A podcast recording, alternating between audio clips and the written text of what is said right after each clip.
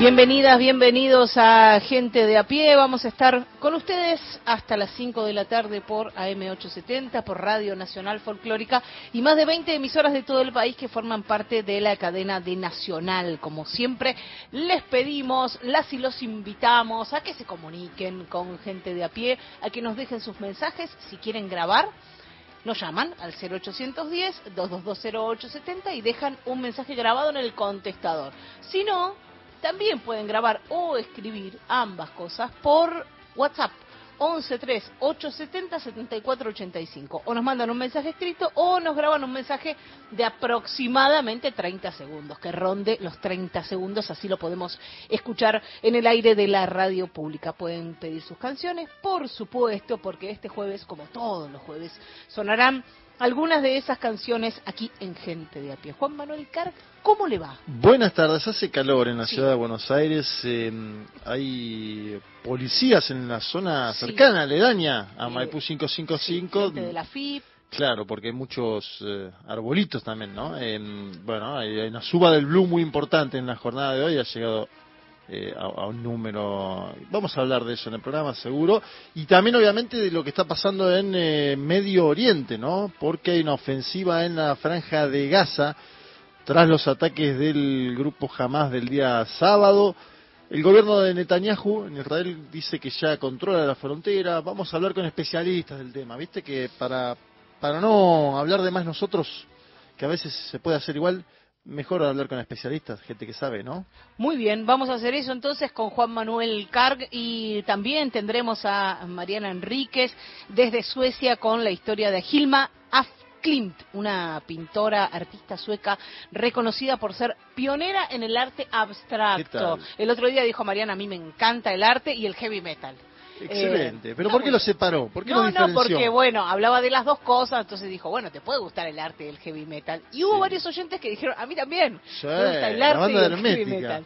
Yo creo que a Natalia Lubarov también le gusta el arte y el heavy metal. Este es el equipo de Mario Weinfeld, el equipo de Gente de a pie. Nos encontrás en Facebook con el nombre del programa. Hay un podcast en Spotify para volver a escuchar fragmentos de los programas ya emitidos. Y en Twitter somos arroba gente de a pie AM. Gente de a pie. Hasta las 17. Tu mamá y tu papá dejaron muchas marcas. ¿Vos? Sos una. Y vos vas dejando tus marcas. Trabajando, festejando, amando. La radio pública te acompaña mientras vos haces tus marcas. Porque todas van marcando nuestra historia y nuestra Argentina. Radio Nacional. Marca País. Gente de a pie. El programa de Mario Weinfeld.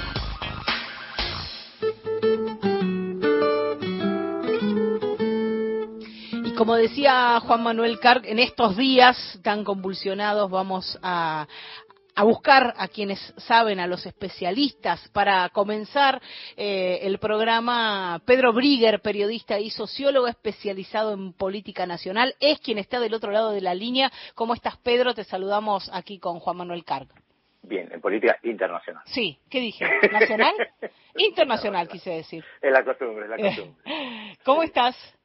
Bien, gracias. Bueno, ah, bien, se puede decir en esta situación de tantos conflictos, ¿no? Siguiendo también lo de Armenia, tantos otros, situación dura a nivel internacional cuando uno sigue los conflictos que, existen.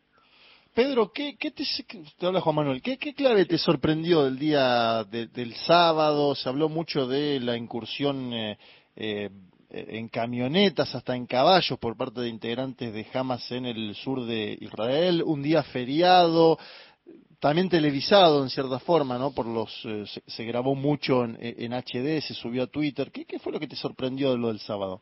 Sí, todo. Este, yo estoy pegado a, los medios de comunicación en, en Israel. Eh, nadie termina de comprender qué, qué es lo que pasó, porque yo no vi lo de los caballos, pero todo el día, cada vez aparece algo nuevo. Claro. Eh, sí vi lo de parapentes, sí. gente cruzando en parapentes, con motos en parapentes. Eh, rompiendo las barreras de, la frontera, una frontera súper, súper vigilada, y además eh, el propio Hamas, el Movimiento de Resistencia Islámico, que ese es su nombre completo, está siendo monitoreado y vigilado por Israel hace muchísimo tiempo. La cantidad de personas que entraron, según los datos oficiales de la, del ejército israelí, eh, tienen eh, los cuerpos de 1.500 palestinos. Eh, esto quiere decir que yo calculo por lo menos otros 500 deben haber sobrevivido, si es que algunos no están escondidos en algún lugar, y habrán vuelto a la, a la franja de Gaza. Eh, por lo tanto, es una incursión gigantesca. Eh, nunca hubo nada parecido y, eh, como decían algunos propios eh, militares israelíes, más allá del, del shock, reconociendo no solamente que fueron tomados por, por sorpresa, sino que esto, desde el punto de vista de la táctica militar, eh, demuestra un gran conocimiento y una gran habilidad para llevar adelante un, una, una incursión militar, porque esto es una incursión militar eh, planificada, organizada, con tiempo, esto no se hace en dos semanas, entrando en varios puntos, atacando campamentos militares y, por supuesto, lo más horroroso, eh, matando civiles a diestra y siniestra. Eh, hay algunos que hablan de que el ataque buscaba frenar un acuerdo entre el gobierno de Netanyahu y, y, y los, eh, los gobernantes en Arabia Saudita, ¿no? ¿Vos, ¿Vos seguís esa pista? ¿Te parece creíble, no? Mira, todo el mundo está especulando. La verdad no hay una respuesta porque eh, tampoco están hablando lo, los voceros de, de Hamas, que uh -huh. por lo menos te podrían eh, dar una pista, y aunque te dijeran en este momento de victoria que tienen, tampoco tampoco tenés por qué creer al pie de la letra. Entonces, se trata de especular. Eh, uno de ellos sí es el tema de la normalización de la que se hablaba o, o, el vínculo diplomático que se estaba trabajando entre Israel y Arabia Saudita. Esto es real.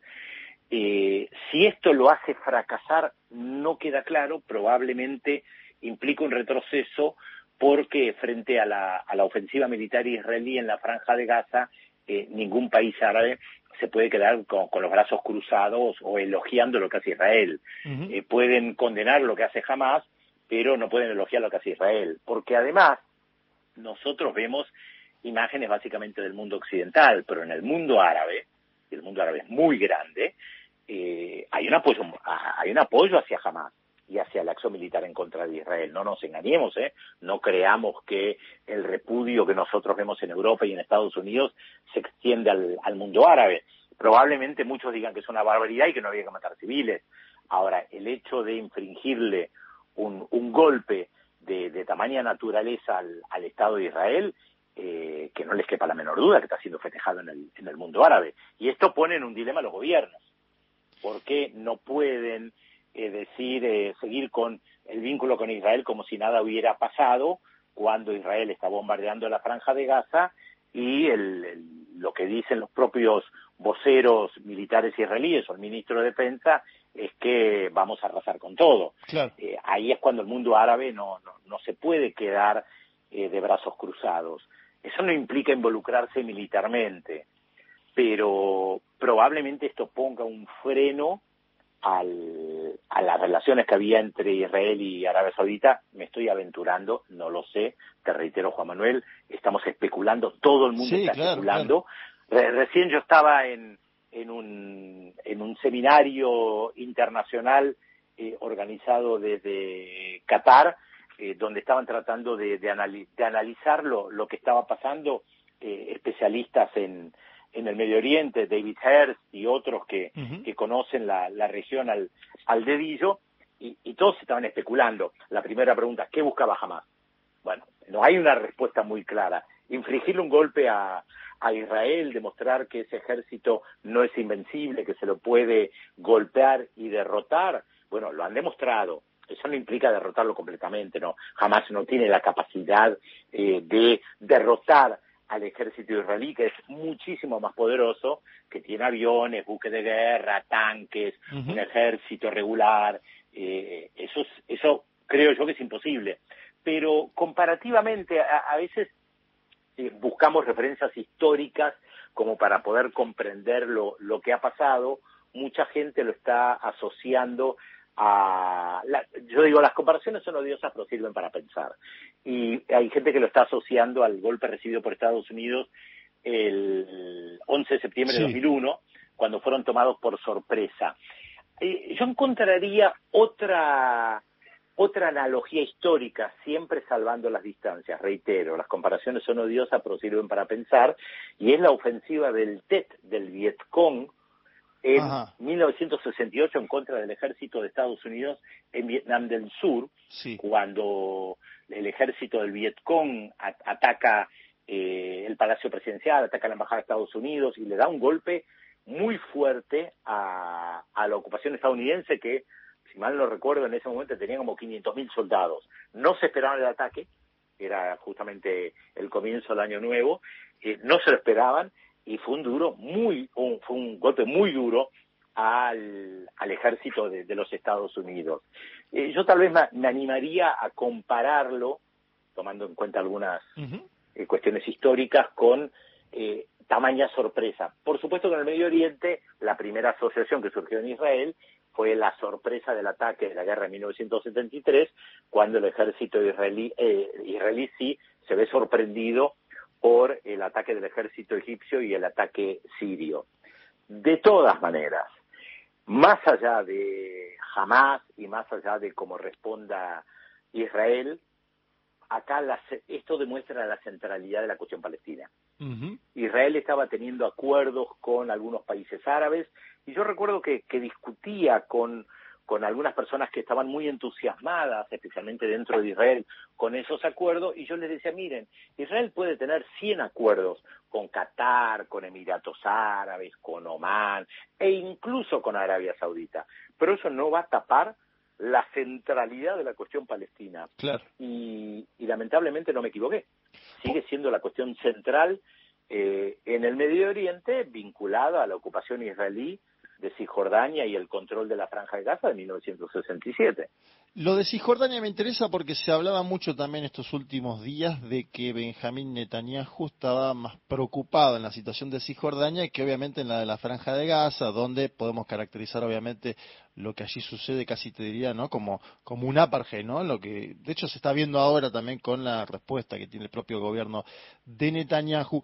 ¿Cómo ves esa diferencia que hubo en los últimos años con el crecimiento de Hamas en Gaza, la OLP eh, en, Cisjordania? ¿Cómo, cómo, es ese, ¿Cómo es ese juego interno palestino? Los palestinos están divididos territorialmente, por un lado Cisjordania, por el otro la, Franja de Gaza, no tienen comunicación entre sí. Eh, para apelar, dado que la gente no, está mirando un mapa, para apelar a, a, una imagen visual, imagínense que la capital federal es el Estadio Israel y la ciudad de Avellaneda es la Franja de Gaza y la ciudad de Vicente López es Cisjordania. Y nadie puede cruzar de un lado al otro sin el permiso de, Israel. Nadie puede salir o entrar de Avellaneda, que vendría a ser la Franja de Gaza, sin que Israel eh, lo, autorice. Eh, la Franja de Gaza es un muy pequeño territorio, unos 60 kilómetros de largo, 50, 60 kilómetros de largo y 15 de ancho, más o menos, donde viven dos millones de personas. Eh, muchas veces definida como una cárcel a cielo abierto.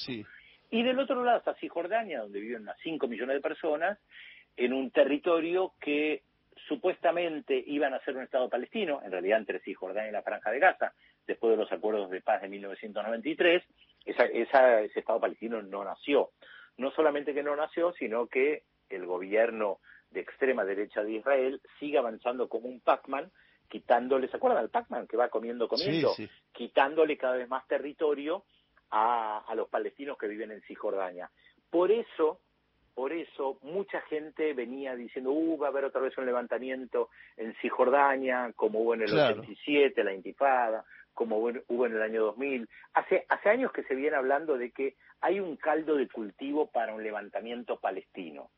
Sí, el caldo de cultivo está, por esto utilizamos la palabra apartheid que muchos utilizan dentro de, Israel, incluso de que las políticas de Israel son políticas de apartheid. Esto es segregación, hay caminos para israelíes, hay caminos para, para palestinos, y los palestinos no controlan prácticamente nada, el ejército israelí entra todos los días, eh, mata palestinos a cuentagotas, entonces eso no aparece en las noticias, porque estamos muy ocupados con otros temas, entonces eh, eh, no, vamos contando a cuentagotas lo, lo que pasa en, en Cisjordania, y por eso se pensaba en un estallido ahí. Y en la franja de Gaza parecía, parecía, parecía estar todo con un cierto control, eh, jamás controlaba la, la franja de Gaza, los eh, los vinculados a la antigua Organización para la Liberación de Palestina, que, que tienen bastante buen vínculo con Israel, aunque no controlan mucho su territorio, eh, tenían, bueno, ahí la situación eh, controlada y, se pensaba que no iba a pasar nada, eh, especialmente la franja de, Gaza. Por eso la gran sorpresa que tiene que ver con, tu primera pregunta. Eh, todo el mundo está sorprendido eh, de la magnitud, del momento, de, de cómo se dio. Eh, y, y además esto, esto trae para atrás o nos hace retroceder respecto de la posibilidad de diálogo o alguna posibilidad de encuentro entre israelíes y palestinos. Toma en cuenta que había una intención de paz en 1993 eh, y ahora esto, obviamente, lo, lo, lo, que se busca desde el lado israelí, venganza. Es la, la palabra que más suena en, en, los medios de comunicación israelíes y es lo que pide la población, es tenemos que vengar la muerte, las masacres que han cometido en contra de civiles, familias enteras en, poblaciones israelíes. Lo que pasa es que yo estaba escuchando un, un diálogo muy interesante en la radio de Israel, eh, donde algunos planteaban, sí, podemos vengarnos, pero vengar, la venganza no es una política, no resuelve el problema. Claro, ahí está la cuestión. Vos podés vengarte, podés arrasar con la franja de Gaza, eh, ¿y después qué? Estamos hablando con Pedro Brigger, que es eh, periodista y sociólogo especializado en política internacional. Mencionabas antes el debate sobre eh, eh, el Estado palestino, en su momento existió. Me acuerdo de una foto, te diría emblemática de 2014 del Papa Francisco con Shimon Pérez y Mahmoud Abbas en los jardines del Vaticano. ¿Qué pasó en estos últimos 10 años donde fue perdiendo peso, si se quiere, en términos geopolíticos, al menos lo que seguimos las grandes cumbres internacionales, la, la exigencia de un Estado palestino? Eh, hay múltiples motivos. Eh, primero, esos acuerdos que firmados en 1993 no avanzaron, entre otras razones, porque en 1995, el 4 de noviembre de 1995, un extremista religioso judío mató al primer ministro Rabin, que era el que estaba llevando adelante el proceso de paz. Lo acusó de traidor por eh, ceder territorios. Y lo que pasa es que acá hay una cuestión difícil de comprender tal vez para la mayoría de la gente que nos está escuchando, porque los palestinos quieren tener un Estado en Cisjordania, la Franja de Gaza, y, y, según la legalidad internacional Israel se tiene que retirar de esos territorios, según una resolución número 242 de 1967. El problema es que una parte importante de la sociedad israelí después de casi 60 años de ocupación, considera que ese territorio le pertenece. Y vos no devolvés un territorio que consideras que te pertenece. Y hoy dentro del gabinete del Estado de Israel tenés unas fuerzas políticas muy importantes que consideran que ese territorio les pertenece y que no nunca va a haber un Estado palestino. Entonces, a medida que se fue radicalizando la sociedad israelí derechizando, para usar un término que nosotros conocemos, se alejaba del proceso de paz y a medida que Israel comenzaba a tejer los vínculos con los países árabes, se fue ignorando la cuestión palestina, se fue mirando para otro lado. Vos fíjate que las protestas que hubo en este año en contra del gobierno de Netanyahu, protestas gigantescas, importantísimas, planteaban que Netanyahu estaba llevando al país a una dictadura, que estaba siendo gobernado por dirigentes de una extrema derecha racista y violenta, eh, y sin embargo, la mayoría de quienes salían a la calle no lo vinculaban con la ocupación, con la ocupación que ya lleva casi 60 años. Solo una pequeña minoría decía, no podemos ser un Estado democrático mientras ocupamos el territorio, o dos territorios, donde viven cerca de 7 millones de personas.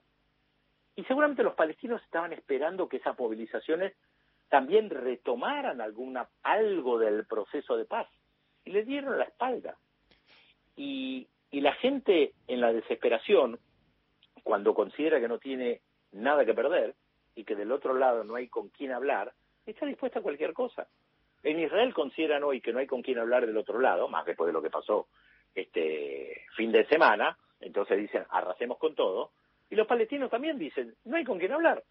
Te hago la última, Pedro. Queda, queda ¿cómo, ¿Cómo ves el futuro político de Netanyahu después de esto que sucedió? No lo sé, esto todavía está, está abierto. Y sí, todos queremos tener las respuestas de antemano. Exacto. No, no sabemos la magnitud de lo que lo que piensa hacer Netanyahu en la franja de Gaza, si solamente la va a bombardear o va a entrar por tierra. Eh, dicen que la venganza va a ser terrible. ¿Qué implica eso? Eh, no lo sabemos, Juan Manuel. Parece lo peor. Sí, digo, por los números que vemos en la prensa, 300.000 soldados movilizados, parecería que se viene una ocupación a gran escala, ¿no? Parecería. Parecería, ahí está. Parecería, no lo sabemos. Muy bien. La cautela siempre. Pedro, te agradecemos por, por esta comunicación, por echar un poco de luz en estos tiempos tan complicados. Un abrazo para ustedes, con gusto. Un abrazo grande. El abrazo para Pedro Brigger, periodista y sociólogo especializado en política internacional. Gente de a pie. Hasta las 17. Espacio cedido por la Dirección Nacional Electoral. La inflación no para de castigarnos. Los responsables son los empresarios que suben los precios y los políticos que se lo permiten los jugadores de dólares y el ajuste del gobierno y el FMI. Podemos pararles la mano. Miriam Bregman, presidenta, Nicolás del Caño Vice, Frente de Izquierda, lista 136. Si vas a tirar plásticos, cartones, vidrios, metales o papeles, llévalos siempre limpios y secos al contenedor verde o punto verde más cercano, o entregáselos en mano a un recuperador urbano. Para saber más, entra a buenosaires.gov.ar barra reciclables. Buenos Aires Ciudad. 144, la línea gratuita de contención, información y asesoramiento para mujeres en situación de violencia en sus diferentes formas. 144, en todo el país, los 365 días del año. Espacio cedido por la Dirección Nacional Electoral. ¿Es ahora o nunca? Juan José Esper, candidato a diputado provincial por la primera sección electoral de la provincia de Buenos Aires. Puntos por el cambio, lista 132. Martes. Todos los días. Nacional la radio pública.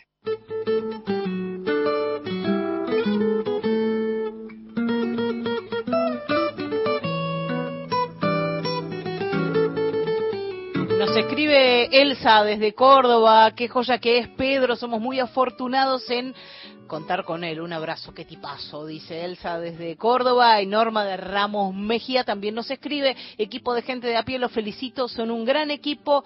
Eh, Mario se extraña mucho, pero debe estar orgulloso de ustedes. Ahora voy a escuchar al genio de Pedro, por supuesto que escribía antes de la nota a Pedro Brigger. Gracias y cariños para todos, nos decía Norma desde Ramos Mejía. Ahora las noticias de las tres y media de la tarde con el servicio informativo de Radio Nacional y aquí en Gente de a pie con el equipo de Mario Wine Seguimos con ustedes hasta las 5.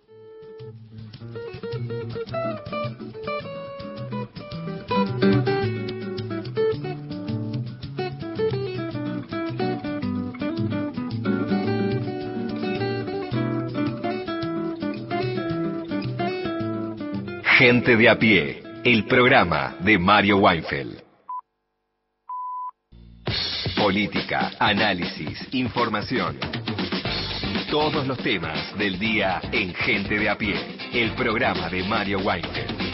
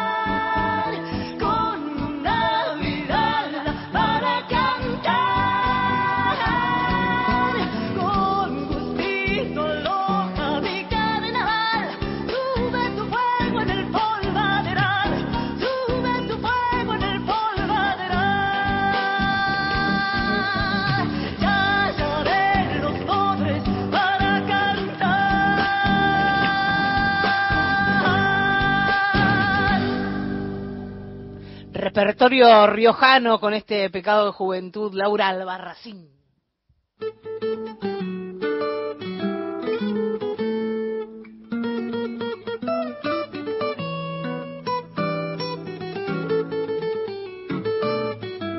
Mariana Enríquez anda en Suecia. Sigue por allá. Nos lleva con su diario de viaje por todos lados y a recorrer, en este caso, la vida de dos artistas. Hilma Afklint, una pintora, y Ernst, ¿cómo es esto? Josephson. Josephson. Josephson. Josephson, ahí lo dije. Pintor y escritor sueco. Nos vamos arte, arte, arte con Mariana Enríquez. Hola oyentes, hola compañeros, ¿cómo están? Les había prometido eh, los, últimos partes de, de, de- de viaje son todos muy suecos, pero bueno, nunca había estado en Suecia. Es un país que me pareció mucho menos, mucho más opaco de lo que pensaba, o sea, mucho menos parecido a los varios mitos suecos y, con una con, con otra realidad, al menos superficialmente. Eh, a mí me gusta mucho ver, eh, tratar de ver qué libros están vendiendo, las muestras de arte. Yo creo que, en muchos casos la, el arte, aunque sea arte, que no, que no es contemporáneo, pero que se está mostrando en una época que alguien elige para mostrar, habla un poco de, de la sociedad. Y es muy curioso que los artistas que locales, no suecos estoy hablando, plásticos que más difusión tienen o que, más se están viendo o que más destacados están en este preciso momento en que Suecia está, como les decía, en una especie de momento bisagra eh, con un partido de neonazi, casi de ultraderecha, como parte del gobierno, con eh, muchísimos problemas en, materia de seguridad, con, con también muchos problemas con, con los inmigrantes en el sentido de que cada vez se las hace más difícil y eso complica mucho la situación, sobre todo en una sociedad que ha recibido mucha gente. Bueno, los artistas más, la corona está bastante devaluada, la, moneda, quiero decir, o sea, hay, como algo de paraíso perdido apenas, ¿no? Uno va, pero que, que me da la impresión que con estar más de una semana no, no se nota, pero se percibe. Y los artistas que, que vi, sus, sus historias son, son, son bastante impresionantes y los invito acá además a que los googleen. Eh, son justamente artistas de entreguerras, más o menos, eh, que trabajaban mucho con, con lo irracional, bueno, como buscar una época eh, inquieta, digamos, ¿no? Para tratar de entender este momento inquieto, viendo cómo, cómo vivían eh, la, gente en, en momentos también inquietos y, y el arte es ah, quizá la, la, expresión de, la vida de la gente más clara, mucho más que la historia. Una de ellas es una, una, pintora que se descubrió, ahora les explico bien por qué, en 1986, que se llama Hilma af Klint. Hilma af Klint eh, es una pintora que nació en 1862 y murió en el 44, sueca, eh, sueca de Estocolmo, una de las pocas mujeres que pudo estudiar en la Real Academia Sueca de las Artes, en parte porque era hija de un almirante, y que empezó como retratista y paisajista, o sea, típica, pero sí fue una, la primera generación de mujeres europeas que se formó académicamente en arte, o sea, que pudo estudiar arte. Gilma, las pinturas que hizo, no estas primeras pinturas con, las que estudió, que eran paisajes, retratos, lo clásico, esas sí las mostró alguna vez, pero después hubo una serie de pinturas que ella pidió expresamente que no se mostraran hasta 20 años después de su muerte, cosa que ocurrió en realidad muchos años después de, su muerte, por lo menos la primera muestra, pero por lo menos 20 años pidió ella, porque decía que no las iban a, entender. Estas obras son obras de arte abstracto,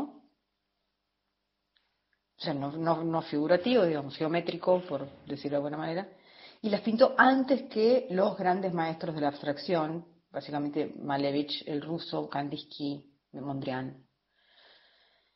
Eh, que es Kandinsky el primer cuadro abstracto es de 1906, los de ellas son anteriores. Pero a mí, quién lo hizo antes, quién lo hizo después, mucho no me interesa. Sí me, interesa que una mujer un poco aislada de, los otros, eh, o sea, no de la misma escuela, en nada que se le parezca, haya llegado al mismo lugar de la abstracción y por un lugar totalmente diferente. ¿Y cuál es ese lugar? El esoterismo. La hermanita de, Gilma murió cuando tenía 10 años. Y ella, en parte por eso y en parte porque era una curiosidad de, la época, estamos hablando de los fines del siglo XIX, eh, se acercó a movimientos como la antroposofía, la teosofía, el espiritismo, sobre todo o a grandes rasgos el espiritismo, o sea, el contacto, la posibilidad de contacto con, otros mundos. Y a partir de 1896, Gilma formó un grupo con otras cuatro amigas que llamaban las cinco. Se hacían llamar las cinco. Ella y sus amigas lo que hacían era practicar la escritura y la pintura automáticas a partir de sesiones de espiritismo. O sea, tenían contacto con espíritus y después los, los en trance o dictadas por espíritus hacían eh, pinturas. Los viernes se reunían, sesión de meditación, después espiritismo y después recibían los mensajes. Durante una de estas sesiones, ellas tenían comunicación con un grado de espíritu que llaman los altos maestros. Esto tiene que ver con la, con, la, particularidad de que ellas estaban en la sociedad teosófica, que, cree, que también fue fundada por una mujer, Elena Blavatsky, eh, y que cree en que hay unos eh, es un, es un pensamiento, sería muy largo, pero es un pensamiento que, que, viene de las, de las religiones de la India y, piensan en, como grandes maestros ocultos de sabiduría, etcétera. Bueno, la cuestión es que estos altos maestros les pidieron que mostraran lo que habían visto del mundo espiritual durante las sesiones con los mediums. Las otras artistas, las otras cuatro de las cinco, no quisieron participar del proyecto, pero Gilma sí y trabajó en una serie que se llama Los cuadros para el templo, que son sus primeras obras abstractas, empezó en 1906 y terminó en 1915. Son 193, son enormes, son bellísimas. Eh, Rudolf Steiner, que era el fundador de la Sociedad Teosófica, fue el que le recomendó no mostrarla durante 50 años y ella lo limitó a 20. Yo me pregunto a veces cuánto esa orden que le dio Steiner eh, la obligó a no mostrarlo, porque los cuadros son sumamente artísticos, o sea, no son cuadros, em, no, el, otro mundo no es como uno se puede imaginar como una cosa nebulosa, sino eh, justamente que se parece más a, a Kandinsky, a Mondrian, incluso más geométrico.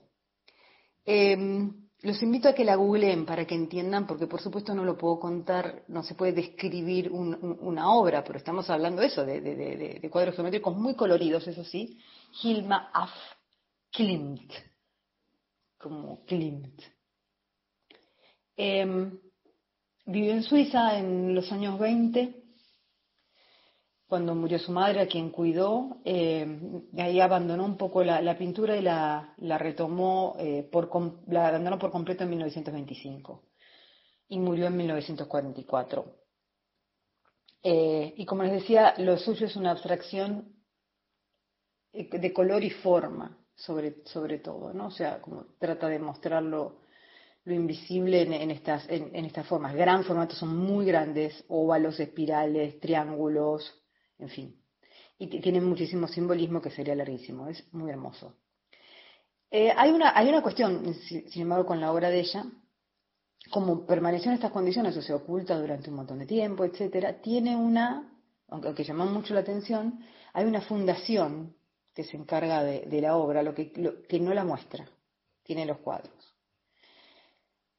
El museo de mm, el Museo Moderno de Estocolmo tiene una, muestra cuadros de, forma permanente, pero cuatro o cinco nada más. Y hace unos meses hizo una, gran exposición que después se hizo en Londres con, eh, con, pinturas de otro, eh, de, otro, de, otro, pintor, así como en un diálogo, eh, y viajan por el mundo, pero todavía no tienen un espacio fijo las obras de, Gilma. Lo más parecido es lo que hay en el, en el Museo Moderno. Pero las cuatro o cinco que pueden verse ahí son muy significativas, son muy hermosas y, bastan. Pero em, es un digamos, es una pena que no tenga una sala entera o que la, o que la fundación no, em, no tenga, aunque sea una, muestra permanente. Son muchas pinturas, con lo cual esto sí se podría. Eh, pero bueno, eh, su descubrimiento y su apreciación es relativamente temprana, eh, así que esperemos que, se puedan mover un, poco más estas pinturas, que además, como les decía, son de un formato enorme. El otro que, tenía una muestra especial en el, en el museo más, este, en el museo hermosísimo que era del príncipe Gustav, que queda en una de las islas. Estocolmo, no sé si lo tienen tan claro los oyentes, pero es, tiene muchas islas a las que uno va accediendo por puentes o, o, puede recorrerlas con un, eh, con, un, barquito, con un ferry, depende, ¿no? Depende del tamaño y, y cuánto, cuán lejos queden. Este señor, Ernest Josephson, es un poco anterior la guerra, es bien fines del siglo XIX, simbolista, eh, muy amigo de eh, el príncipe Gustav, donde les decía que su casa es una eh, es, un, es un museo y tiene obras muy muy importantes. Y lo curioso de él, y por eso les decía lo de lo irracional, es que es un, dentro, dentro de todo es un, es un pintor bastante convencional, un poco de la vida privada y otro poco de la mitología, como en, esa época el simbolismo, ¿no? Pero hubo un momento de su vida, en 1888, que se fue al norte de Francia, a Bretaña, este señor. El, museo, perdón, el museo donde están sus obras en este momento se llama Walder Mus, Walder Marsude, perdón, es obvio que no hablo sueco. Y tiene una obra en especial que ahora les voy a decir.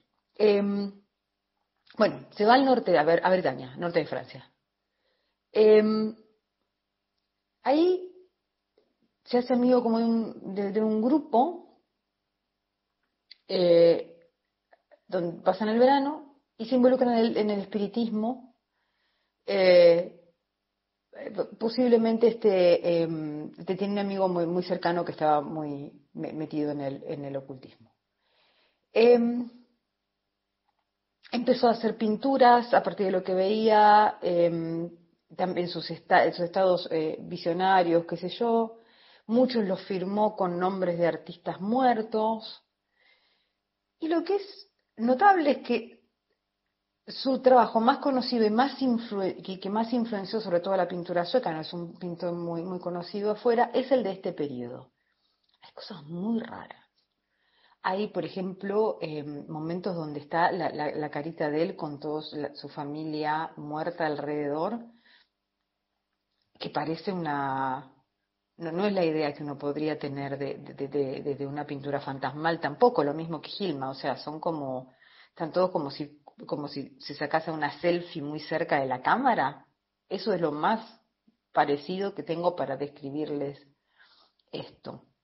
Y una de las pinturas que pinta un poco antes, pero que en este periodo lo obsesiona mucho, es uno que se llama Stromkarlen, que quiere decir algo así como el fauno bajo el agua o una cosa así, lo que quiso pintar él es, ¿vieron esas típicas pinturas de las, de las este, ninfas de los manantiales, de las ninfas del agua? Bueno, en la mitología escandinava hay, por supuesto, como en casi todas las mitologías, pero usó un muchacho, un joven, desnudo, tiene la, la, piernita que le tapa con mucha delicadeza sus genitales, pero está como extático, es precioso, en fin, la pintura es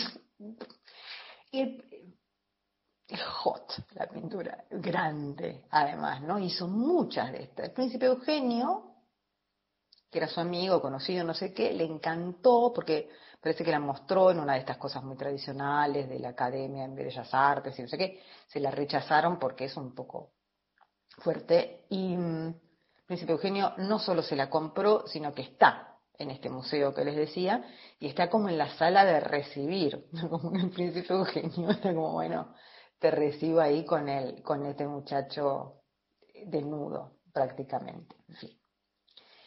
Em, después de toda esta cuestión con, con el espiritismo, tuvo un brote, eh, eh, Ernest Josephson, que este señor, eh, lo internaron en una institución en Uppsala, donde además está enterrado el gran místico sueco Emanuel Swedenborg, de quien era fanático Jorge Luis Borges, y ahí llegamos a un rulo, un bucle eh, extravagante sobre toda esta cuestión.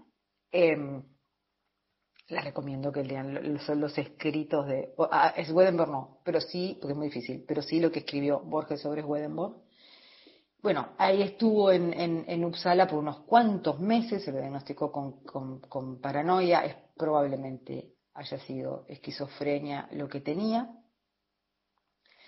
Eh, en fin, empezó a, exhibir un poco más, pero se enfermó, eh, fue diabético y se murió muy joven, a los 55 años en 1906. Bueno, no sé si muy joven para la época, pero, pero sí muy joven. Eh, Ernest Josephson, entonces, em, muy, un, pintor muy, muy particular, la verdad. Eh, hasta aquí mi, mi este, paso por, por, los, por, por los suecos raros. Hay muchos más y podría seguir muchísimo más. Eh, les mando un abrazo grande y aguante. Mariana Enríquez, nuestra compañera, escritora, recontraeditada, multieditada. Multipremiada. Sí, impresionante, impresionante. sus libros se traducen en todo el mundo, se venden en todo el mundo. Y como ella recorre el mundo, nos lleva por ahí, nos llevó a Suecia para conocer a dos artistas que probablemente no conocíamos, así que siempre es buena data para descubrir buenas cosas del arte, de la música, de la literatura. Temporada primavera. Nacional. Todos los climas. La radio pública. Política, análisis, información. Todos los temas del día en Gente de a pie. El programa de Mario Weinfeld. Siempre es infinitamente saludable escucharlo a Pedro Briegel, ¿no? Muchas veces maltratado por las autoridades israelíes solamente por su posición independiente, ¿no? Porque realmente es brillante la posición que tiene Pedro de hace mucho tiempo en este conflicto. Buber y Gandhi tuvieron una polémica. Gandhi no estaba de acuerdo en, incluir a árabes y, israelíes. Y Buber sí, evidentemente Gandhi sigue teniendo razón, lamentablemente, ¿no? Abrazos escribe Ana y dice, estamos todos haciendo el programa de Mario del corazón, los oyentes y ustedes, compañeros, así es. Bueno, fue, recordemos, Argentina, Estados Unidos y muchos otros países que en 1948 promovieron la creación del Estado de Israel. Luego de muchas guerras de Israel con sus vecinos, se promovió la creación de un Estado palestino que coexista pacíficamente. Y esto todavía no se pudo concretar por estos grupos terroristas que los propios palestinos tendrían que expulsar de sus territorios. Muchas gracias. Música en gente de a pie, escuchamos a los pericos haciendo la distancia.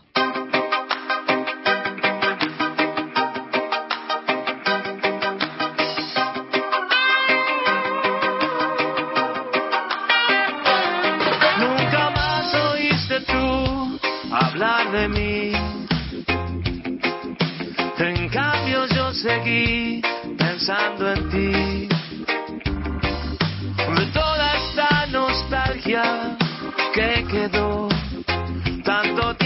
Ya pasó y nunca te olvidé.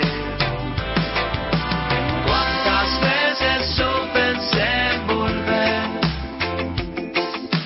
y decir que de mi amor nada cambió. Pero mi silencio fue mayor y en la distancia muero día a día sin saberlo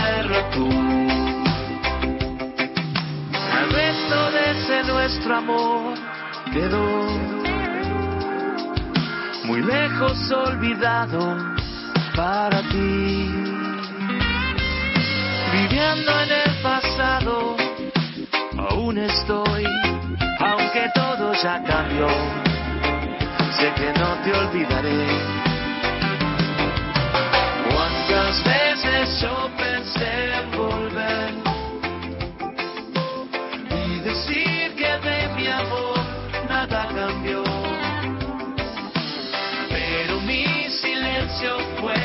mayor y en la distancia muero día a día sin saberlo tú.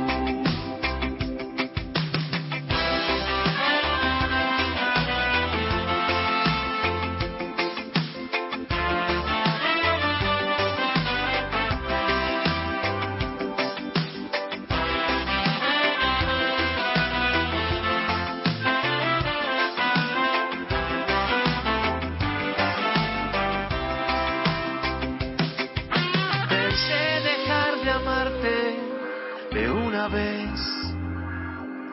Fue algo tan difícil para mí. Si alguna vez, amor, pensás en mí, ten presente al recordar que nunca te olvidé.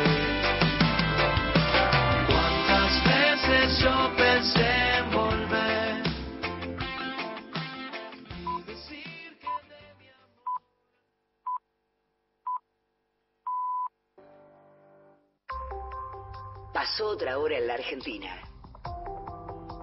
Seguís con la radio pública.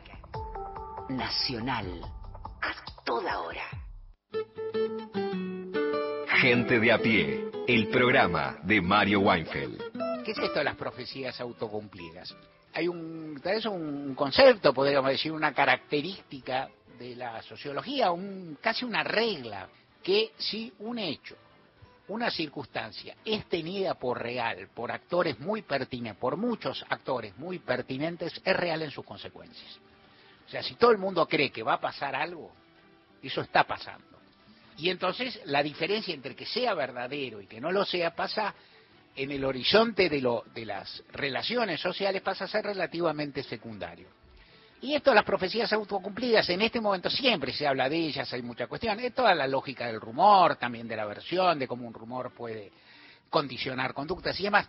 Pero en este momento se me ocurre relacionado con todo lo que es la especulación cambiaria, la suba de la, del valor del, del dólar ilegal, que apodado blue, o sea, el hecho de que existan una serie de versiones acerca de que la moneda va, va subiendo, que su valor se va y que es medianamente incontenible, más allá de si hay fundamentos rigurosos acerca de esta cuestión, más allá de lo enormemente limitado que es el mercado de dólares paralelo, todo eso ocurre.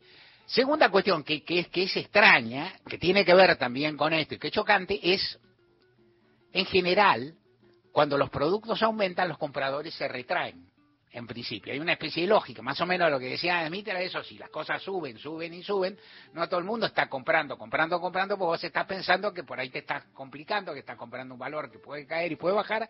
En la Argentina con la divisa no ocurre. Cuanto más sube, más se compra. pero no te, uno entiende, no tenés por qué vender rajando, porque por ahí, bueno, pero ¿por qué compras? No sé, compras hay actores que le interesan que las profecías se cumplan. ¿Por qué? Porque siempre hay. Y en la Argentina hay mucha gente que hace trampa y se beneficia de eso. Y también ayuda a que se cumplan esas profecías en un contexto en que hay una carencia de autoridad muy grande y hay una carencia de percepción de futuro, sin el cual las sociedades les cuesta mucho, mucho vivir. Continuamos con Gente de a pie. El programa de Mario Weinfeld por Nacional.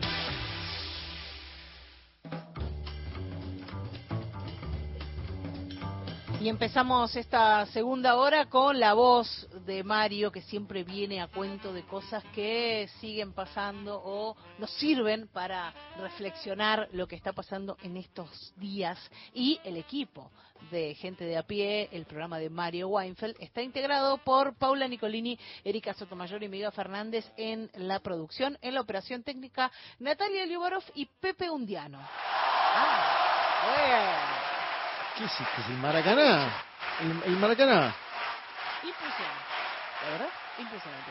En el control central de Radio Nacional, Hernán Abella. Las y los columnistas son Lorena Álvarez, Victoria de Masi, Mariana Enríquez, Miguel Fernández, Hernán Fredes, Juan Manuel Carr, Paula Nicolini, Martín Rodríguez, Beto Solas, Erika Sotomayor, Gustavo Vergara y Gerardo Villar.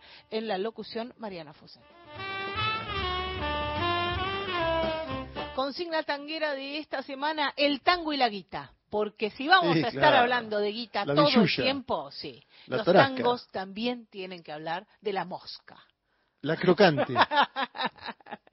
Ahí está. Y para comenzar, una ranchera. Pero bueno, ya saben ustedes, el amplio mundo del tango, de los y las artistas del tango, eh, compositores, compositoras, cantantes, en este caso una cantante impresionante que es Tita Merelo, que es quien va a interpretar la ranchera que vamos a escuchar hoy. Digo, el amplio mundo del tango incluye eh, algunos géneros que no son tan tan específicamente tangueros. Esta ranchera que se llama Donde hay un mango, y ustedes me responderán desde casa, Viejo Gómez, eh, es de mm, Francisco Canaro, la música, la letra de Ivo Pelay, una dupla compositiva que trabajó mucho para el teatro musical, para eh, esas, esas obras de teatro donde por lo general se estrenaban muchas, muchas de estas canciones, de estas composiciones. Año 1933, la presidencia de Agustín P. Justo, de Agustín Pedro Justo, Ivo Pelay escribe eh,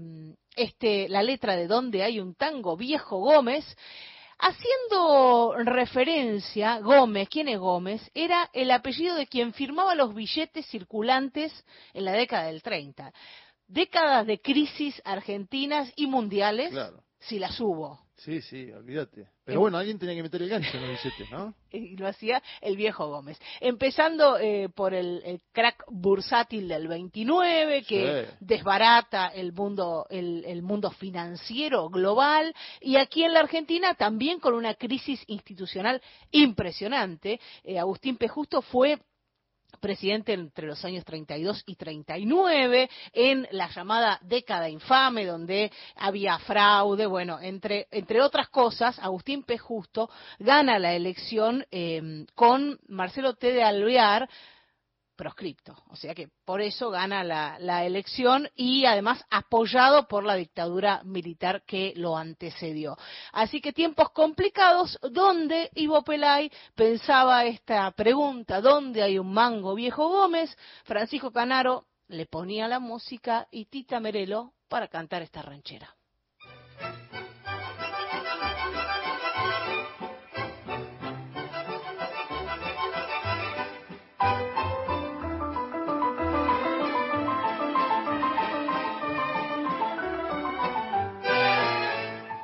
Viejo Gómez, ¿vos qué estás? Es manguero doctorado. Y que un mango descubrís, aunque lo hayan enterrado. Definime si podés esta contra que se ha dado. Que por más que me arremango no descubro un mango ni por equivocación. Que por más que la pateo, un peso no veo en circulación. Donde hay un mango, viejo Gómez, los han limpiado con piedra pomes. ¿Dónde hay un mango que solo he buscado con lupa y linterna y estoy afiebrado? ¿Dónde hay un mango para darle la cana si es que se la deja dar? ¿Dónde hay un mango que si no se entrega lo podamos allanar? ¿Dónde hay un mango que los financistas, ni los periodistas, ni perros, ni gatos, noticia ni gato de su paradero no me saben dar? Viejo Gómez, vos que sos el Giancarlo del Gomán, concretame si podés. Los billetes, ¿dónde están? Nadie sabe dar razón, y del seco hasta el bacán. Todos en plena palmera llevan la cartera con cartel de defunción y jugando a la escondida colman la amnesia de la situación. ¿Dónde hay un mango? Viejo Gómez, los limpiado con piedra pomes. ¿Dónde hay un mango que yo lo he buscado? Con lupa y linterna y estoy afiebrado. ¿Dónde hay un mango para darle la cana si es que se la deja dar? ¿Dónde hay un mango que si no se entrega lo podamos allanar?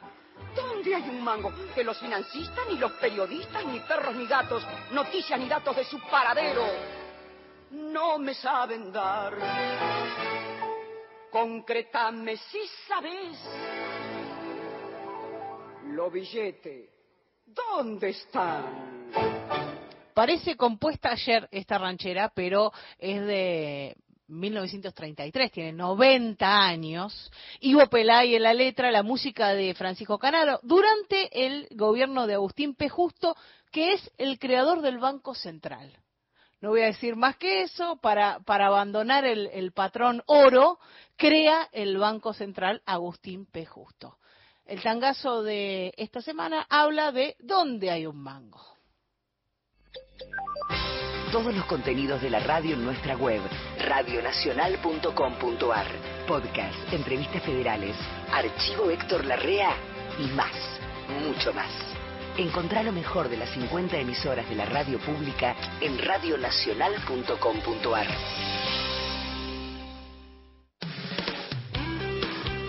En las tardes de la radio pública, Gente de a pie. El programa de Mario Weinfeld.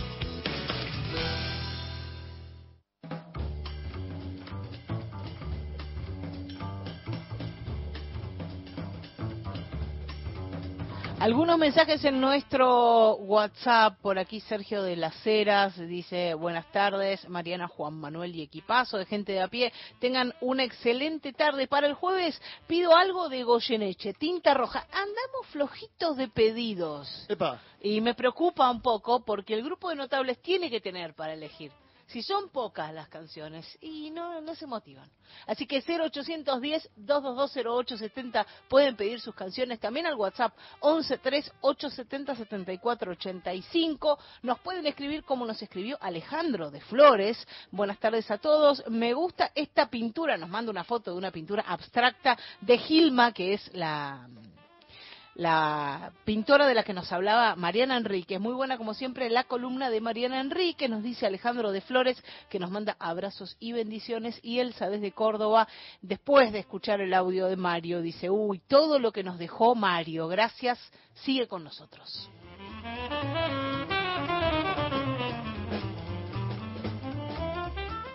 Vamos a ver un poco de, hay un tema que si prenden ahora la televisión van a verlo, obviamente, además del, tema de eh, Israel y Hamas, del cual venimos conversando y que vamos a seguramente tener una entrevista más eh, a continuación, que tiene que ver con eh, el peso, el dólar y la situación actual del mercado cambiario en la Argentina, que obviamente es algo que en general en la Argentina siempre tiene impacto, Mariana, en, los precios, ¿no? Y se ha mirado a un dólar llamado Blue, me acuerdo que Mario hablaba mucho de esa denominación, que además no es algo novedoso en, en, América Latina en los últimos años, en Venezuela en su momento también apareció ¿no? una página que se llamaba Dollar Today, que te marcaba el número día a día de la cotización del dólar por fuera de los circuitos legales, podríamos decirlo. Eh, ayer Javier Milei, el candidato de la Libertad Avanza, dijo en una entrevista con Eduardo Feynman en La Nación Más, em, el peso no puede valer ni, ni excremento, ¿no? Esa fue la definición y llamó a la población a no mantener los plazos fijos en la moneda argentina en los bancos, ¿sí? Eh, esto es un llamado que hizo en el día de ayer. Hoy hizo lo propio incluso su jefe de gobierno, candidato a jefe de gobierno porteño a través de Twitter, ¿no? La, la plataforma que ahora se llama X, pero que es Twitter. Y de hecho, si entran a Twitter, se están impulsando una tendencia que es chau plazo fijo. Ahora, en este momento. ¿sí? El plazo fijo tiene actualmente una tasa de interés del 118% que no la subió nuevamente el Banco Central y eh, ellos están impulsando eso, ¿no? La salida de los plazos fijos y probablemente que vuelque ese dinero aquel que lo tiene en el mercado paralelo y legal del dólar blue para comprar eh, dólares eh, previo a la elección, ¿no? Estamos a 12 días nada más y nada menos de la elección presidencial. Y ante Javier Milei, había defendido que el dólar esté a un precio alto porque a él le conviene para su principal proyecto económico, que es el de la dolarización. ¿sí? Es decir, Javier Milei en este punto no está pensando en el laburante de a pie, en nosotros, en los asalariados. Es cada vez más nítido que él está pensando en su proyecto político, económico. Y en el 10 de diciembre, en caso de ganar el próximo 22 de octubre, eh, dolarizar, ¿no? Él dice, y lo vamos a escuchar ahora, que cuanto más alto esté el precio del dólar, más sencillo dolarizar. A ver, Javier Milei. ¿Sigue el plan de dolarización? Mira, cuanto más alto esté el precio del dólar, dolarizar es más fácil. Bueno, está, cortito y al pie, ¿no? Lo dice él, digo para que nadie diga, no, es una interpretación. Bueno, eh, en este momento el ministro de Economía y candidato de Unión por la Patria, por lo que vemos en monitores y en información que nos llega, dice, los voy a meter en cara aunque me cueste la elección, hablando sobre los que especulan con el dinero de los argentinos, obviamente está hablando de eh, aquellos que manejan esos mercados, ¿no? Eh, hoy salió un comunicado que me parece interesante que tiene que ver con que las principales asociaciones de la banca pública y privada de la Argentina defendieron eh, la solidez del sistema de donde, donde los argentinos tienen sus, sus plazos fijos y el alto grado de liquidez del sistema. Dice, y, y escuché la frase textual, porque es, los candidatos deben evitar hacer declaraciones infundadas que generen incertidumbre en la gente y volatilidad sobre las variables financieras. Y le están hablando, no lo nombraron por algo que me parece que es decoroso, pero que ADEPA, una institución como ADEPA, que nadie puede tildar de kirchnerista, peronista, diga esto de forma textual, los candidatos deben evitar hacer declaraciones infundadas que generen incertidumbre en la gente y volatilidad sobre las variables financieras, está hablando ya que hay un segmento de la élite argentina que está preocupada con la situación. Claro, obviamente, Javier Milei está llamando a que los bancos, no solo las personas saquen ese dinero eh, de los bancos, sino que a la vez los bancos pierdan la, la solvencia que hoy tienen, ¿no? De acuerdo a este propio comunicado. Y fíjate hay la declaración de Venegas Lynch hoy. Venegas Lynch es un asesor de Milei. Milei lo considera algo así como el prócer del liberalismo argentino. Bueno, el famoso Berti. Sí. Eh, que hay cada personaje, ¿no? Hay cada personaje. El otro día Mirta dijo, son raros ustedes, ¿eh? Le dijo nada mesa. La señora Mirta que con noventa y pico tiene unos destellos ahí, ¿no? Sigue jugando su partido.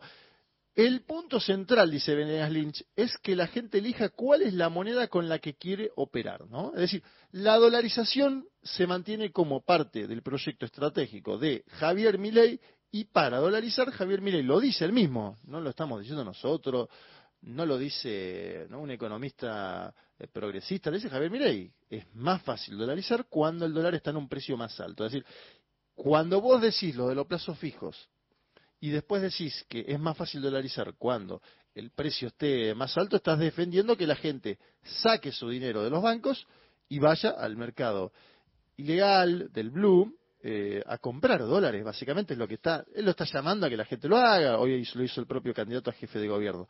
Me da la sensación de que este tema va a seguir, ¿eh? porque a ver, ¿qué opciones tiene el jefe, eh, el, candidato a presidente de Unión por la Patria, que a la vez es ministro de Economía? No tiene muchas opciones, tiene que tomar decisiones. Me imagino que ahora, en este momento, eh, habrá deliberaciones, acaba de terminar ¿no? El, día de mercado, como se le llama, que empieza a las 10 de la mañana, que termina a las 15, terminó con una cifra que es 1010, tuvo 1025, bueno, eh, en el blue un dólar son mil pesos hoy. Eh, y es algo que también se dio, es un numerito que se dio también en, la, en, la, en lo que fue la, la, paso, ¿no? En la primera vuelta, lo que fue, lo que fue la primera vuelta efectiva, porque vamos a decir la verdad, la paso a esta altura es una especie de primera vuelta. Vamos a ir a un semibalotaje ahora y probablemente, o, no, veremos cómo, vayamos a un balotaje de verdad en, en, noviembre. En aquel momento el numerito era 600. Sí. 600 y ahora el número psicológico es los mil. Se acaba de pasar y todavía falta bastante para la elección, porque 12 días en Argentina no es poco.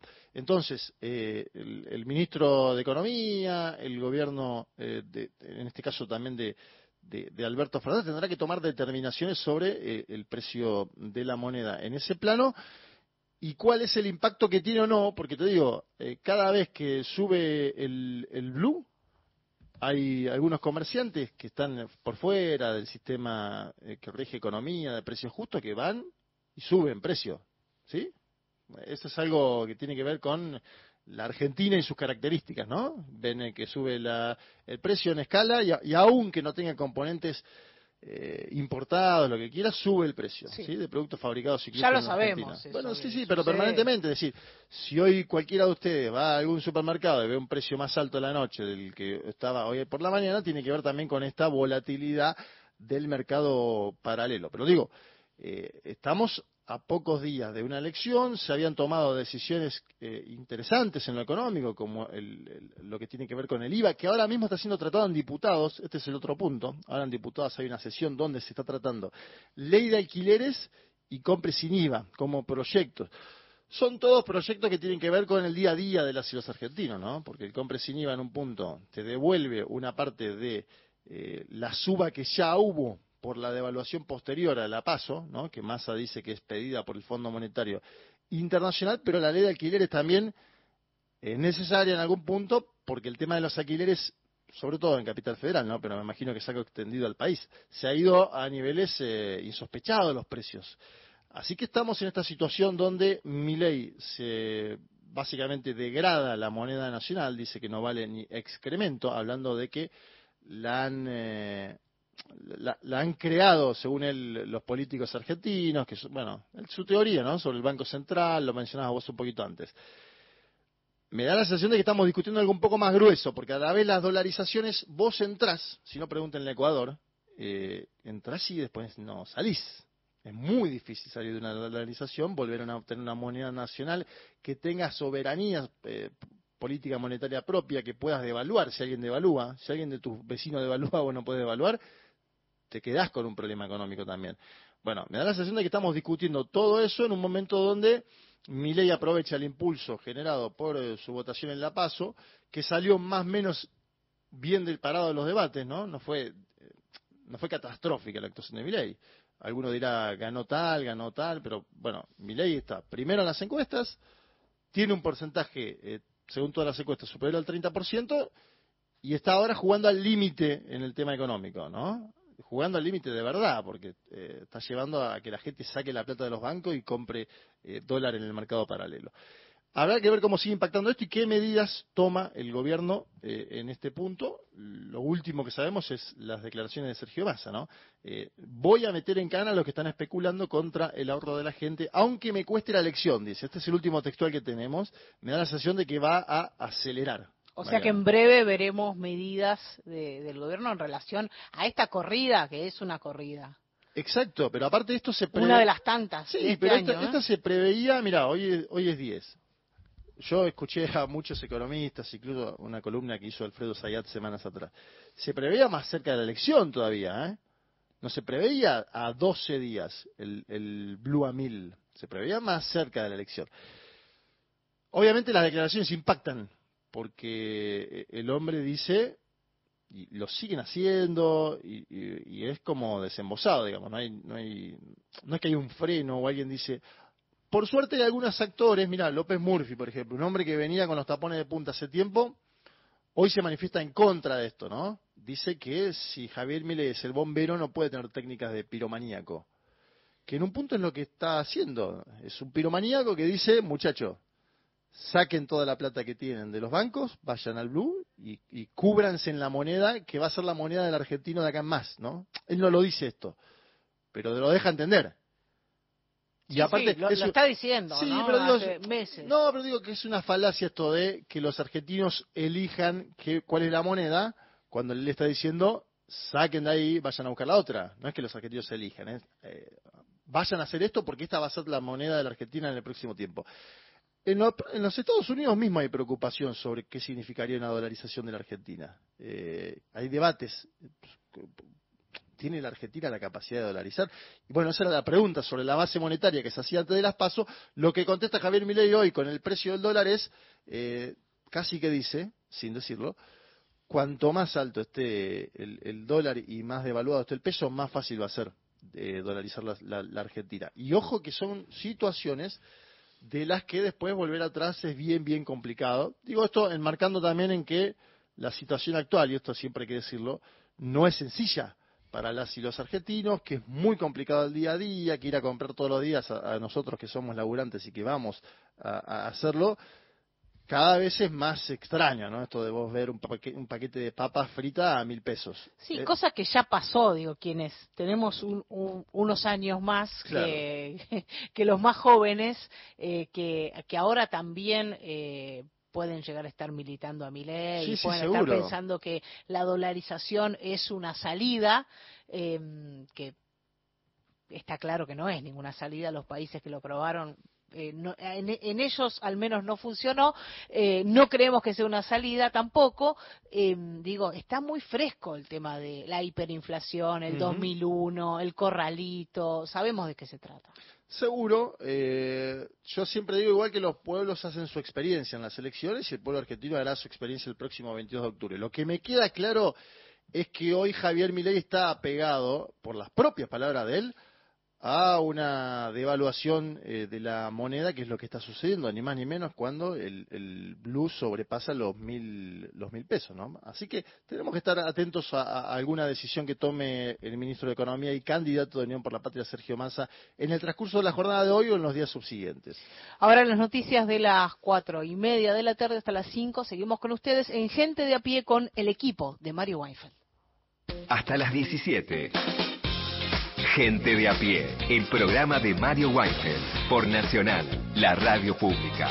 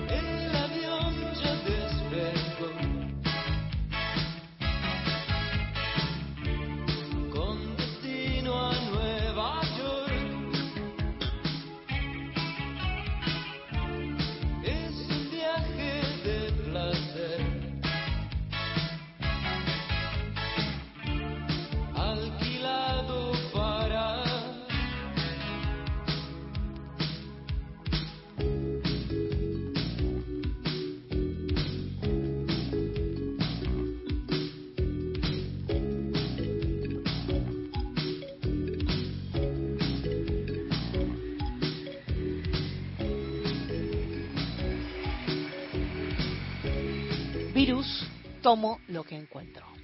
Hasta las 17.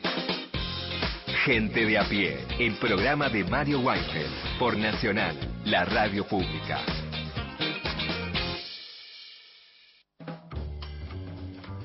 Juan Manuel Carg, tu entrevista. Sí, vamos a hablar con eh, Jorge Elbaum, que es sociólogo, periodista, escritor y doctor en ciencias eh, económicas. Obviamente el motivo es sobre lo que está pasando en este momento en eh, la franja de Gaza, en el sur de Israel también, a partir de lo que fue el bombardeo del día sábado. ¿Nos escuchás, Jorge? Perfectamente. Un abrazo grande, muchas gracias por estar acá en, en, Gente de a pie. Hablamos anteriormente, eh, una hora atrás, con eh, Pedro Brigger. La idea es más o menos dar cuenta de las claves de la actual situación que se vive en Medio Oriente, de la ofensiva en la franja de Gaza tras los ataques del día sábado, de una manifestación en las últimas horas del gobierno de Netanyahu que dice que ya controla la frontera. ¿Cuál es tu primera perspectiva de lo que sucedió el, sábado y de lo que se puede esperar de acá en más? Bueno, en principio, eh, elaborar un, paraguas mm, eh, que permita dar cuenta de que eh, eh, implica una condena a toda este, todo crimen contra civiles, sean estos palestinos o israelíes, ¿no? Eso en principio para evitar este, y para dar en todo caso un contexto de que estos conflictos tienen un, un elemento estructural básico y que es la inexistencia de Palestina. Sin, si existiese Palestina, este tipo de conflictos este, no se darían. No existe Palestina básicamente porque hay una decisión política este, por parte de los sectores este, más eh, reaccionarios y de derecha de Israel, entre ellos el Likud hoy en el gobierno y otros grupos ultraderechistas de los colonos, que parecen en muchas oportunidades jugar en, eh, funcionalmente con Hamas una de las organizaciones este, de los palestinos que no reconoce a la Autoridad Nacional Palestina que tiene sede este, en Cisjordania. Ahora bien, eh, ¿por qué ahora? Bueno, probablemente es porque eh, jamás advierte que eh, la causa eh, palestina empieza a debilitarse en el mundo panárabe, digamos, a partir de los vínculos crecientes entre Israel y Arabia Saudita. Eh, por otro lado, entre la eh, competencia que existe al interior del panarabismo entre Qatar eh, y Arabia Saudita, este, Qatar está apoyando a Hamas este, desde hace tiempo, financiera y, sobre todo financieramente. y otro elemento clave es este, el hecho de que al interior de Israel se estaba generando una, una suerte de, manifestaciones y de movilizaciones contra el gobierno este, de Netanyahu, que pretendía ponerle algunos límites a la Corte Suprema de ese país, que eh, enfrentaba en algunos momentos las políticas este, supremacistas eh, que plantea esta alianza de 62 congresales de 120 de la Knesset israelí. Ahí hay unas, este, unos elementos, el hecho también de que el conflicto en, Ucrania eh, lleva, obviamente, eh, tenía la agenda en otro lugar y, obviamente la gente de Hamas necesita tenerlo en primer plano y bueno, obviamente que vieron este, un déficit este, en la inteligencia y en el control este, fronterizo por parte de las fuerzas de defensas israelíes. Jorge, llamó la atención esta incursión por los videos en, en, HD, es decir, en altísima calidad, que fueron difundidos en todo el mundo. Eh, a la vez eh, es una acción ¿no? con una contundencia casi inédita si uno mira eh, lo logístico, ¿no? el tema de los, misiles que impactaron, el ingreso de los milicianos ¿Qué buscan, ¿Qué buscan generar estas comunicaciones de nuevo tipo? No conocíamos a jamás con eh, e-, este tipo de producciones que aparentan también tener, obviamente, eh, o mostrar, mejor dicho, eh, fortaleza. ¿Qué, qué, pensás de esto, de, de, la parte más comunicacional del ataque? No, porque lo que está en juego para Hamas principalmente es el liderazgo este, del pueblo palestino y necesita utilizar las lógicas de la guerra híbrida o guerra total que implican fundamentalmente la comunicación, ¿no? Y en ese sentido, obviamente, las dos millones de personas que viven hacinadas este, en Gaza y, la organización jamás busca de que esta sea un golpe para contra uno de los ejércitos más poderosos del mundo. Y efectivamente de la misma manera que, su, que, una, organización vinculada a Al Qaeda logró voltear las torres gemelas, este, cruzando todos los tipos de seguridad, bueno, en este caso también eh, la fuerza de seguridad e inteligencia de Israel no previeron porque, como bien sabemos, también al cazador se le escapa la liebre. Y bueno, y esto es lo que pasó.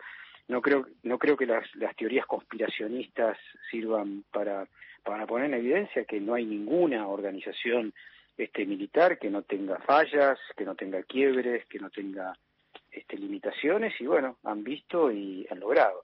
Lo, lo, terrible de este caso, creo, como lo terrible también de la represión en Cisjordania este, y la colonización forzada y, la, y el supremacismo israelí y todo eso, es que eh, jamás toma básicamente a civiles como prenda eh, de secuestro, de, asesinatos, que es lo mismo, por supuesto, que hace este, la ocupación israelí en Cisjordania. Entonces es una disputa este, criminal que evita y que son funcionales entre sí, que evita la, respuesta y la solución básica y obvia, que es este, una mesa de negociaciones que permita la, estructuración de fronteras seguras para, para, para un país nuevo, Palestina, respetado por Israel y por un concierto de las naciones, y que, bueno, se busca ¿Se cortó? Se cortó, ¿eh? lo teníamos, sí. Estaba hablando básicamente en este caso, mientras intentamos volver a comunicarnos con el sociólogo, periodista y escritor y doctor en ciencias económicas, Jorge Elbaum. En este caso estaba hablando sobre la geopolítica y la famosa solución de dos estados, ¿no? Un debate que es histórico, que hablábamos antes previamente con eh, Pedro Brigger, pero que mencionábamos que llega en un momento el ataque de Hamas de declive de la solución pacífica o política, mejor dicho, para la configuración de dos estados y un poco lo mencionaba Jorge, ¿no? En la comunicación que teníamos, em, que tiene que ver con eh, el mundo panárabe, ¿no? Cierta pérdida de peso de Palestina, mejor dicho, del pedido del Estado palestino en el mundo eh, panárabe. Mencionábamos antes con Pedro una famosa foto del Papa Francisco año 2014 junto a Simón Pérez y a Mahmoud Abbas. Eh, Jorge, estamos de vuelta comunicados. Aprovecho para consultarte. Jorge, estamos de vuelta comunicados. Sí, sí, me quedé hablando solo un montón, no sé hasta dónde. No, no, no, estabas entrando en el tema de la solución de los dos estados, un debate que, que decíamos antes y lo conversaba también con Pedro y me gustaría ver tu perspectiva. En el 2014, por ejemplo, hay una famosa foto del Papa Francisco con Simón Pérez y con Mahmoud Abbas en los jardines del Vaticano, ¿no? Eh, estaba presente un poco más en el ámbito geopolítico esta idea de la solución de dos estados. Y en los últimos 10 años, te diría que se fue, al menos para los que seguimos cumbres cotidianamente, no sé si evaporando, pero fue perdiendo consistencia, ¿no? El pedido del Estado palestino, también, digo, puesto en consideración por un gobierno eh, como el de Netanyahu, que se derechizó, que llevó eh, al país hacia la extrema derecha. ¿Ves que puede ahora, con toda esta situación que se está dando, volver a, tener peso la, solución de dos estados? ¿No? ¿Cómo puede influir la Liga Árabe? hay, dos, hay dos soluciones posibles este, frente a esta masacre para que no se repitan sistemáticamente con miles de muertos. O dos estados o un estado multinacional, multiétnico. No hay mucha, o sea, lo que no se puede hacer, lo que, lo que va a seguir este, latiendo en, en, en, revueltas este, y crímenes este, perpetuos es que no exista alguna de estas dos este, posibilidades. La Autoridad Nacional Palestina, este, abusador, tiene como que, desde mi punto de vista, es el órgano legítimo eh, y que expresa básicamente la tradición de la Organización de la Liberación de Palestina, de la OLP, postula que, y, y, busca desesperadamente que exista esta solución. Quienes se han opuesto a esto básicamente han sido la derecha y ultraderecha israelí y jamás, porque jamás no acepta este, dos estados y considera que cristianos y judíos en, en, en, esa tierra es una herejía. Bueno, son funcionales la, la derecha de los colonos supremacistas del apartheid israelí y jamás. Y en esa lógica, Estados Unidos es la que ampara que esa que esa lógica de muerte este, se perpetúe. La única solución es que se siente este, la Autoridad Nacional Palestina en un concierto, obviamente, amparado por, lo, por el Consejo de Seguridad, disponga una frontera este, y se establezca y se haga una reparación, por supuesto, sobre el daño, el agua, la ocupación de las tierras por parte de 600.000 colonos en Cisjordania. Y es imprescindible, o sea, no sé si se puede. Lo que sí, sí sé es que se debe. ¿Qué puede pasar, Jorge, con eh, las personas secuestradas actualmente en, Franja de Gaza? Porque digo, en el pasado eh, llegó a haber canjes de un soldado israelí por casi mil presos palestinos. Esto ¿no? sucedió hace no tanto tiempo y se está especulando con que un avance sobre la Franja de Gaza también debería tener en consideración de parte de la administración de Netanyahu que hay más de 100 personas eh, ¿no? secuestradas allí, digamos. Soy pesimista acerca de la vida de esas 100 personas. Ah, ¿vos pensás que la escalada va a seguir y que va a ir con...? No, no, que yo creo que esta vez el hecho, las características justamente comunicacionales y el hecho de... Eh, eh, el secuestro de niños, entre otras cosas, este, va a llevar a una situación que eh, en la lógica de la seguridad nacional de Israel no se va a poder permitir sino este, llegar hasta lo último y, tratar de terminar con Hamas. Ese es mi pensamiento acerca de lo que las, este, las fuerzas militares de Israel están pretendiendo en la actualidad. Y sobre todo con la movilización de estas 300.000 personas, ¿no? De parte de Netanyahu, que si uno hace los cálculos sería algo así como el 15% de la población total que vive en la franja de Gaza. Sí, eh, efectivamente, no, este, pero la realidad es que, que esto es una escalada inédita, eh, porque hay dos aspectos. Primero, eh, por supuesto, lo condenable de la crueldad de actuar sobre civiles, y sobre todo el hecho de que esto haya sido publicitado y haya sido visto por la opinión pública israelí e internacional.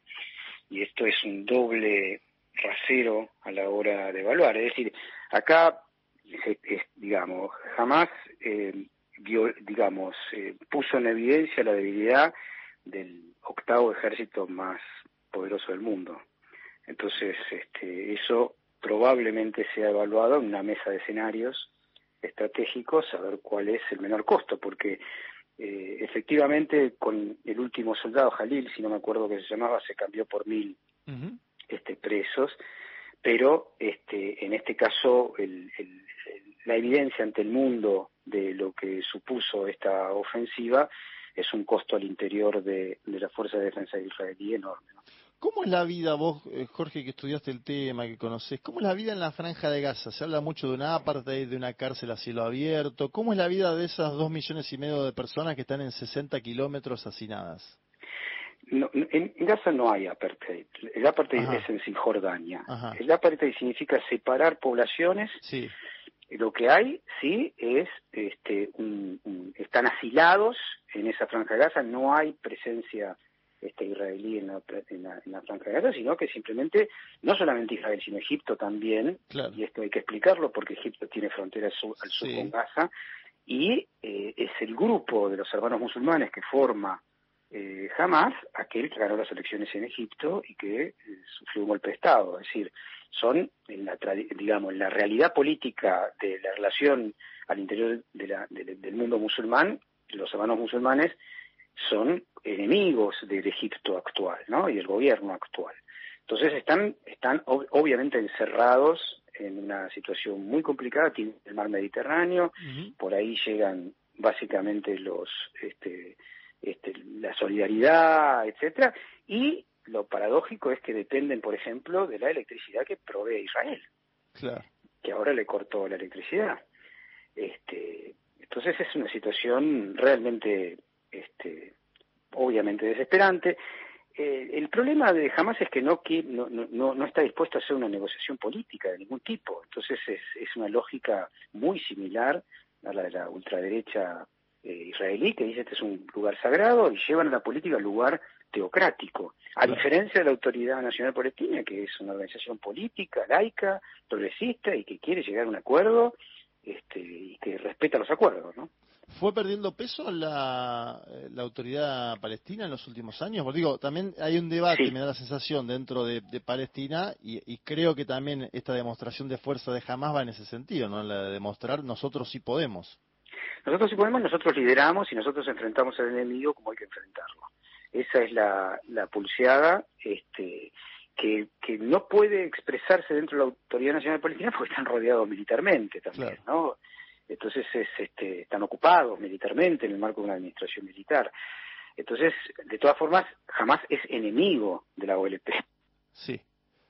Bueno, Jorge, te agradecemos tu, tu tiempo y, por estar en, Gente de a pie. Hablábamos con Jorge Elba, un sociólogo, periodista, escritor y doctor en ciencias económicas. Un programa con agenda propia. Gente de a pie. El programa de Mario Weinfeld. Voy compañeros con mi pedido para el jueves. Only You por los plateros los increíbles plateros. Gracias, mi nombre es Ana. Al pedido de Ana se suman el de Elsa desde Córdoba, que pide el corrido mexicano La Martina por Irma Serrano. Tony Gutiérrez de Chacarita, que dice, ¿qué tal para el jueves una tangueada con Darienzo? Bueno, lo pasamos, lo pasamos al grupo Notables. Acá ni pinchamos ni cortamos, ¿no? nada, absolutamente, nada. ¿Dónde está el grupo Notables ahora? Eh, no, se, no se sabe. No se sabe. Eso es la expertise del grupo Notables. No, se puede saber. Sí, Sergio de las Heras dice, eh, lo que está haciendo mi ley se llama golpe de mercado. Hace una semana que lo están haciendo. Eh, Lilian de Montegrande, qué bueno escuchar a Mario en estos momentos. Tan fundamental es su palabra, tan querido Mario y la gran Tita Merelo del pueblo. ¿Dónde hay un mango? Dice Lilian de Montegrande. Eh, Inés de Adolfo Suardó eh, dice, mi querida Mariana y Juan Manuel, desde que Mario no está, pero sí está, hoy es la primera vez que escribo, y para solicitar un tema de la hermosa Dulce Rosana Falasca, que Mario decía que le hacía acordar a su hermana. Y firma con un abrazo fuerte María Inés de Adolfo Suardó y mm, por acá también otro mensajito que llega de Griselda, qué triste todo, hace 70 años que caen bombas en Palestina, víctimas de ambos lados inocentes. Ya ni quiero prender la televisión. Y nos fuimos, nos reencontramos, Juan Manuel, esta semana. Sí, claro, el día jueves. Jueves, el jueves. Seguimos acá en pie. Espero que baje un poco ¿no? la temperatura, 28 Al dólar pensé que ibas a decir. la temperatura pero bueno, sí. Es más fácil que baje la temperatura. Sí, exacto. Y que escuchemos buena música en la despedida con Pasión Vega y la canción de las noches perdidas. Hasta mañana.